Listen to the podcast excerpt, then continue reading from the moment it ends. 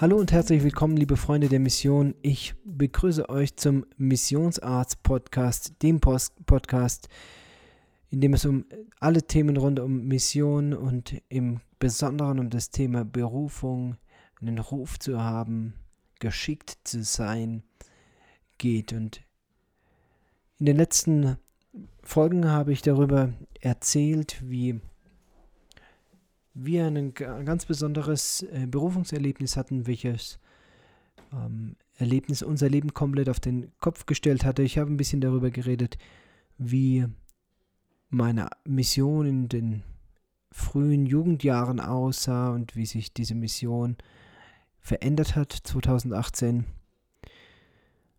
Und ich sehe auch gerade jetzt in, in dieser Zeit, in der wir uns als Familie befinden, eine, ein Berufungserlebnis oder unser Berufungserlebnis im ganz Speziellen als eine so große Hilfe, weil ich glaube, dass man, wenn man weiß, warum man etwas tut, eben dann auch die Umstände dazu viel leichter ertragen kann. Und zugegebenermaßen, es ist doch einiges anders gekommen, als wir uns das gedacht haben, als wir das geplant haben, als wir letztes Jahr losgegangen sind, auch für uns hat sich der Plan etwas verändert, eher ins Positive, also dass wir schneller da waren, wo wir eigentlich hin wollten und gedacht haben, wir haben noch viel, viel mehr Zeit bis dahin.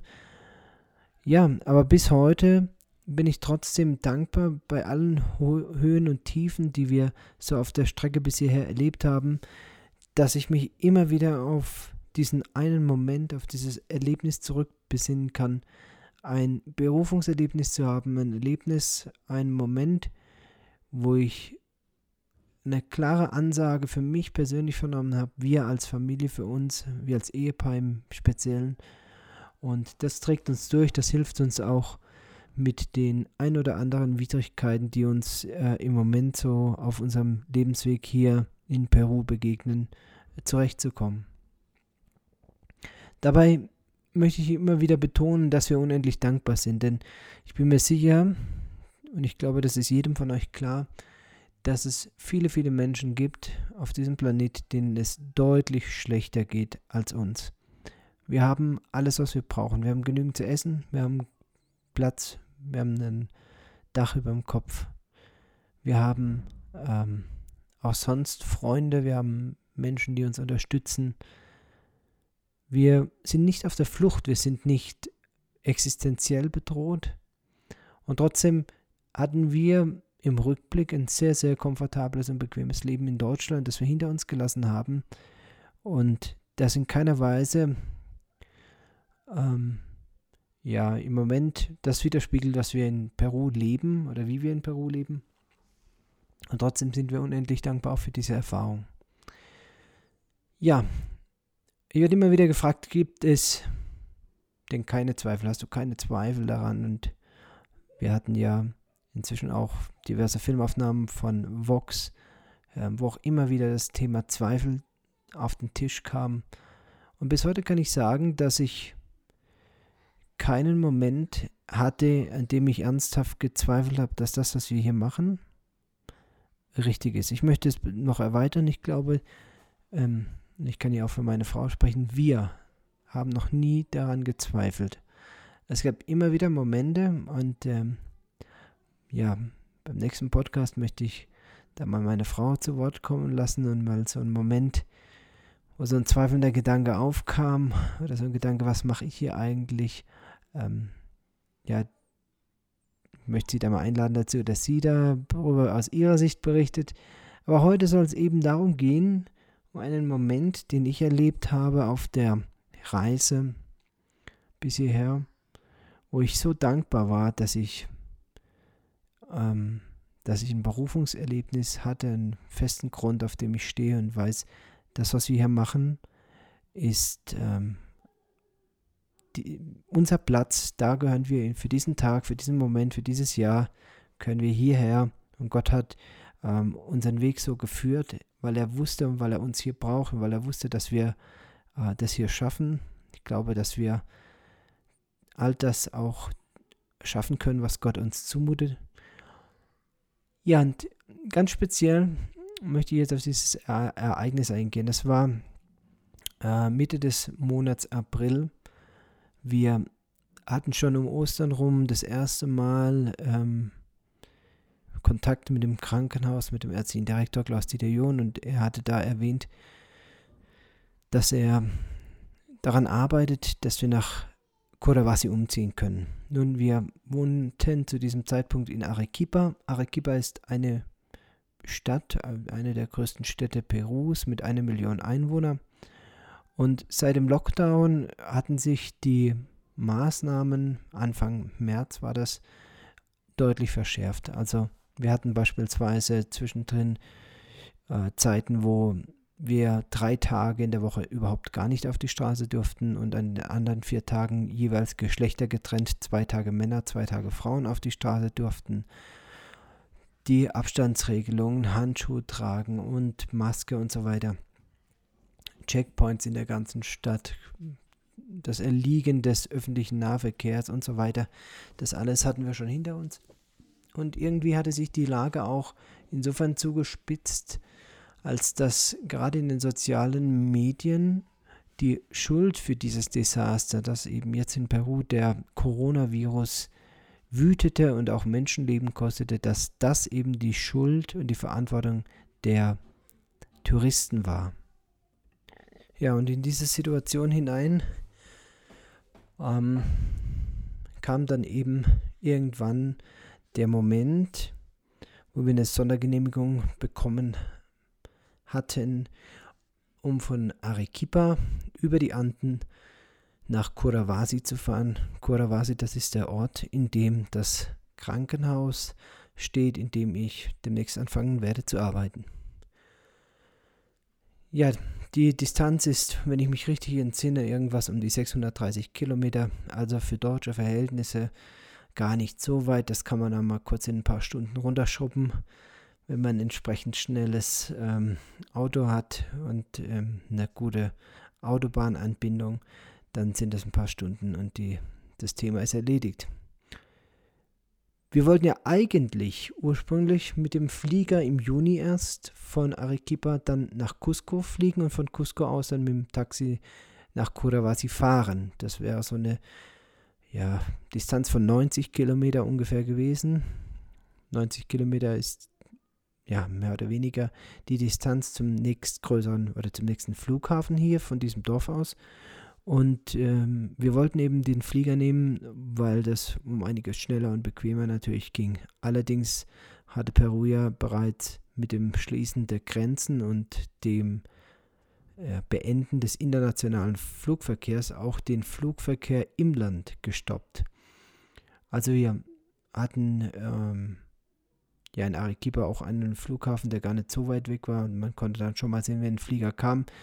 In den vier, fünf Wochen habe ich irgendwie zweimal ein Flugzeug gesehen und das waren schwere Militärmaschinen, die medizinisches Equipment für das Krankenhaus geliefert hatten. Also es blieb schon mal gar nichts anderes übrig, als den Landweg zu wählen. Flieger gingen keine. Die Situation, auch die Sicherheitslage war immer undurchsichtiger. Es war nicht klar, welche Restriktionen noch alle kommen. Heute weiß ich, dass es ein guter Zeitpunkt war, denn ähm, die Restriktionen gerade in unserem Viertel wurden noch deutlich verschärft. Man hat unser Viertel, in dem wir gewohnt haben, jetzt hermetisch abgeriegelt. Da wird also jeder geprüft, ob er Covid-positiv ist oder nicht, wenn er rein will. Ähm, zumindest gibt es die entsprechenden Informationen äh, in den sozialen Medien. Ja, und wir hatten eben diese Erlaubnis. Irgendwann ging es dann auch los. Alleine das war schon ähm, ziemlich mühsam, denn der Bus sollte morgens um 5 kommen. Er kam natürlich nicht um 5. Ähm, ehrlicherweise hatte ich da auch gar nicht drauf gepocht und ich hatte auch gar nicht erwartet, dass er um 5 da ist. Ich hatte mich schon darauf eingestellt, dass er länger braucht. Also irgendwann dann halb, dreiviertel sechs ähm, kam der Bus, bis er beladen war. Ja, und dann wollten wir los, ging aber nicht, weil wir nur die Genehmigung hatten, in den Bundesstaat Apurimac einzufahren, wohl aber nicht die Genehmigung aus der Stadt Arequipa herauszufahren. Und ähm, überall in der Stadt gab es eben Checkpoints und überall musste man Papiere zeigen, dass man überhaupt fahren durfte. Ja, also ging es wieder erst zum Polizeirevier ähm, und dort äh, haben unsere Fahrer dann, wir hatten so einen Kleinbus, der uns da gechartert wurde, damit wir ja zumindest genügend Platz für die Überfahrt haben. Die haben das dann auf der Polizeiwache organisiert. Inzwischen war es dann eben schon halb acht morgens, bis wir aus der Stadt rauskamen. So. Als wir die Stadt verlassen haben, war aber immer noch nicht klar, ob unsere Fahrer die Genehmigung bekommen, in den Bundesstaat Apurimac einzufahren. Also wir sind da schon mal ins Grüne losgefahren. Und ins Grüne meine ich also wirklich äh, raus aus Arequipa, den Berg hoch. Ja, äh, Arequipa liegt schon auf 2400 Meter Höhe. Ganz in der Nähe von unserem Haus war so eine Markierung an der Wand. Das war also Höhenmeter 2400. Wir waren nahezu exakt auf 2400 ähm, wohn, äh, haben, haben wir gewohnt und dann ging es aus der Stadt eben raus, 2,8, 3000, ähm, weit über 3000. Und die Luft wurde da oben natürlich immer dünner. Irgendwann waren wir dann auf der Rückseite des Misti. Misti ist der einzige noch aktive Vulkan äh, Arequipa ist ja umgeben von drei Vulkanen und einer davon ist eben der Missi, ganz berühmt. Der ist, ähm, ja, den erkennt man sofort. Das ist so wie wenn man den Berg eben zeichnet, einmal hoch, einmal runter. Und ähm, ja, wir waren also inzwischen schon auf der Rückseite angekommen, die erste eineinhalb Stunden uns den, den Berg da hochgeschlängelt und dann ging es immer, immer weiter. Ich habe schon langsam Kopfschmerzen bekommen, hatte glücklicherweise Coca-Extrakt dabei. Das sind solche Pillen, die die Einheimischen hier nutzen gegen die Kopfschmerzen und gegen die dünne Luft. Und ja, es ging eine Stunde um die andere. Irgendwann waren wir auf 4300 Meter unterwegs und äh, die fünfte, die sechste, die siebte, die achte Stunde.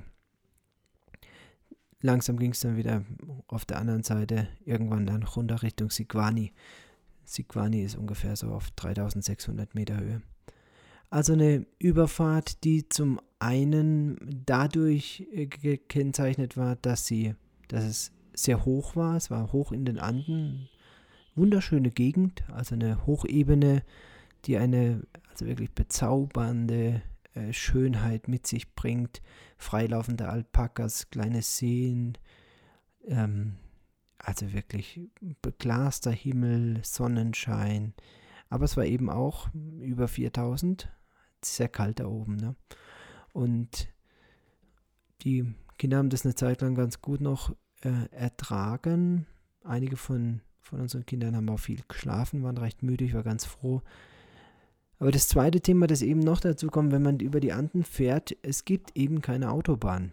Es sind diese kleinen Wege, Landstraßen, an mancher Stelle auch Feldwege, nur Schotterpisten wo wir eben dann zum Teil mal mit 100, mal mit 30 km/h, mal mit 10 km/h und so langsam die 630 Kilometer abgestottert haben. Und dabei ging es eben auf den einen Berg die Serpentine hoch und auf der anderen Seite den Berg die Serpentine wieder runter. Also insgesamt eine sehr turbulente, kurvige und mitunter auch ähm, abenteuerliche Fahrt wir haben mehrfach auch Steinschläge direkt äh, auf der Straße gehabt. Äh, auch so große Steinschläge, dass der Bus anhalten musste. Man musste die dann von der Straße räumen, dass man erst passieren konnte. Das heißt, diese Steinschläge waren auch tatsächlich unmittelbar vor unserem Eintreffen da runtergekommen. Also insgesamt eine sehr abenteuerliche Fahrt. Ja, und irgendwann fing es dann an, dass ähm, der andere Kopfschmerzen bekam, da eine Übelkeit bekam. Und äh, unsere kleine Tochter machte dann also eben den Anfang und äh, musste sich eben übergeben. Das war mit, äh, mitunter natürlich auch, ich vermute, dem, dem vielen Gerüttel und dem Gewackel und den Kurven geschuldet, aber möglicherweise eben auch Folge dieser stundenlangen Fahrt, also fast ja, einen ganzen Tag sozusagen, ähm, Arbeitstag, acht Stunden, ähm, auf dieser extremen Höhe, an die wir natürlich nicht ähm, gewöhnt waren. Ja, ich hatte irgendwie noch den Verdacht, sie müsste sich übergeben und sagte, komm, ich bring dich mal ins Klo hinter. Der Bus hatte eine Toilette. Aber die kleine Maus war nicht davon überzeugt und äh, das dauerte also noch zehn Sekunden. Und dann musste sie sich eben massiv übergeben, was praktisch den gesamten Mittelgang des Bus oder des Kombis äh, äh, dann ähm, geflutet hat. Ja, meiner Frau ging schlecht, dem Großen ging schlecht, die Kleine hatte sich gerade übergeben, der großen Tochter ging es auch schlecht. Äh, zwei hatten dann äh, eine Tüte, äh, einer, also Lukas musste sich dann später auch noch übergeben. Und äh, ich hatte Gott sei Dank diese, dieses Coca-Extrakt genommen und konnte mit Kurven eh gut, komme mit Kurven fahren gut zurecht und so. Also mir war es nicht schlecht, aber ich war dann eben der, der irgendwie versuchte, ähm, vier Patienten jetzt an Bord irgendwie mit Coca-Extrakt und Vomix-Tabletten oder Kaugummis äh, wieder irgendwie halbwegs zu stabilisieren, während ich gleichzeitig mit Feuchttüchern die, die ganze Brühe im Mittelgang ähm, geputzt habe. Und äh, das war schon so ein Moment, wo ich, ähm, den ich nicht vergessen werde. Also wir haben es dann irgendwie kommuniziert, der Bus soll mal kurz anhalten, weil die Brühe im ganzen Bus rumlief und ähm, die kleine, die habe ich dann nach, den, nach, den ersten, nach dem ersten Schwall sozusagen dann doch aufs Klo beordert und, und da hat sie sich dann weiter übergeben. Ja, und ich war dann eben da im Mittelgang gekniet, praktisch äh, rückwärts zur Fahr Fahrtrichtung. Der Bus fuhr noch zu dem Zeitpunkt. Vor meiner Nase äh, durch das viele Gewackel sind äh, es sind einzelne Taschen umgefallen, wo wir Lebensmittel mit dabei hatten, gleichzeitig eine Packung Feuchttücher, mit denen ich irgendwie versuchte, diese Brühe da in, in ähm, Schach zu halten, dass sie eben nicht noch weiter in den Bus reinläuft. Und es war so ein Moment, ähm, wo ich das erste Mal so eine Stimme gehört habe oder so einen Gedanke gehört habe, ähm, was mache ich hier eigentlich? Ah, was machst du hier eigentlich? Und es war so ein Moment, wo mir alle möglichen Gedanken in den Kopf kommen wollten, was für ein komfortables Leben ich doch in Deutschland hatte und was für ein Mist ich jetzt in diesem Moment gerade da ähm, zu, ähm, ja, miterlebte oder, oder sauber zu machen hatte, ja, es war so ein Moment, wo ich, wo ich das erste Mal so einen richtigen Tiefpunkt hatte und gedacht habe, meine Güte, äh, du könntest es oder du hättest es so leicht haben können. Einfach daheim bleiben, einfach dein Leben weitermachen. Es war komfortabel, es war okay, es hat mir Spaß gemacht und ähm, ja, aber in diesem Moment habe ich mich bewusst entschieden, diesen Gedanken zu stoppen und äh, mir kam da ein Gedanke, den ich für mich ganz persönlich in diesem Moment da auf dem Boden kniend, das, der Bus hat mich dann nach re, rechts und links so katapultiert, am Boden kniend ähm, für mich entschieden habe und gesagt habe. Ich habe ihn so gesprochen, dass ich selber gehört habe. Und zwar habe ich diese Stimme dazu aufgefordert, 1,50 Meter Mindestabstand zu halten. Das ist was, was ich aus der Corona-Krise gelernt habe.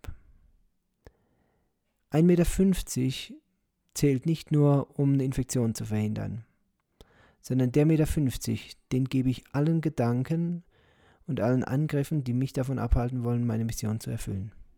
1,50 Meter ist der Mindestabstand. Laber mir nicht irgendeinen Mist ins Ohr, sondern bitte 1,50 Meter. Das ist mein Radius. Mach Platz hier.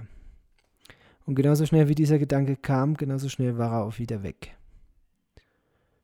Weil ich mich darauf besonnen habe, warum ich hier bin.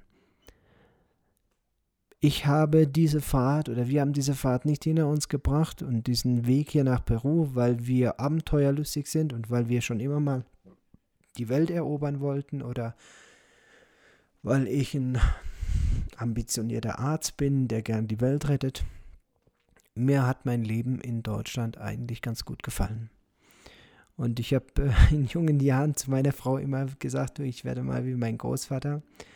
Äh, mein Großvater, der ist, ähm, ist Landwirt, der lebt noch, aber der, der hat so eine Eigenschaft, dass er eben nach dem Mittagessen sich immer auf sein Chaiselon, also sein Sofa, neben dem Esszimmertisch legt, seinen Kopfhörer aufzieht, Radio hört und zu meiner Oma sagt, Renette einen schwarzen, was so viel bedeutet wie, Renate, mach mir einen schwarzen Tee. Und ich habe immer zu ihr gesagt, ich bin hier in Moosbach äh, geboren, ich bin hier aufgewachsen, ich habe hier mein Leben verbracht und ich werde ja eines Tages sterben. Ähm, also ich wollte nicht in diese weite Welt raus und ich wollte schon gar nicht irgendwie nach Südamerika oder nach Peru. Und heute sind wir hier, nicht weil es mein Wunsch war oder weil, weil ich mir das ausgesucht oder ausgedacht habe, sondern weil wir fest davon überzeugt sind, dass wir einen Ruf haben für unser Leben, eine Berufung, dass wir geschickt sind, um hier zu arbeiten. Und ich glaube, wenn man geschickt sein will, dann muss man geschickt sein. Also ich glaube, dass ich gerade hier geschickt arbeiten werde, weil ich, ich sage es jetzt mal so, eine Schickung, einen Ruf, eine Berufung hierher habe. Ja, das waren so, war so ein kurzer Bericht über einen der Tiefpunkte, vielleicht der tiefste, den ich so auf der Reise hatte. Ganz mal was jetzt die Gefahren anging, sondern einfach emotional, dass ich gedacht habe, meine Güte, was mache ich hier eigentlich? Aber dann gleichzeitig auch dieses feste Fundament und diesen Anker und diese, diese volle Überzeugung, ich bin hier nicht durch Zufall, ich bin hier, weil Gott mir das zutraut und weil es sein Plan ist und deswegen ist es auch gut so. Und ich werde weitermachen, wir werden weitermachen. Die Situation hier in Peru ist noch immer angespannt und ich kann noch immer nicht sagen, wann ich anfangen darf zu arbeiten, wann sich hier für uns auch die äh, Restriktionen ändern. Und trotzdem sind wir zuversichtlich, dass Gott uns im Blick hat und dass er weiß, warum wir hier sind und was wir hier machen. Ich verabschiede mich für heute. Bis zum nächsten Mal, wenn es wieder heißt, herzlich willkommen, liebe Freunde der Mission. Bis dann. Und schon wieder ist die Folge vorbei. War was für dich dabei? Hast du was mitgenommen? Eine Inspiration, ein Gedanke? Lass es mich wissen, es würde mich riesig freuen, wenn wir von dir hören. Zum einen kannst du uns gerne eine E-Mail schreiben unter peru.missionsarzt.de oder über die entsprechenden Social Media Kanäle Facebook und Instagram. Dort findest du uns unter missionsarzt.de Gerne hören wir von dir. Vielleicht hast du auch ein Berufungserlebnis oder eine Mission, auf der du unterwegs bist und möchtest das mit uns teilen. Ich freue mich riesig von dir zu hören. Bis zum nächsten Mal.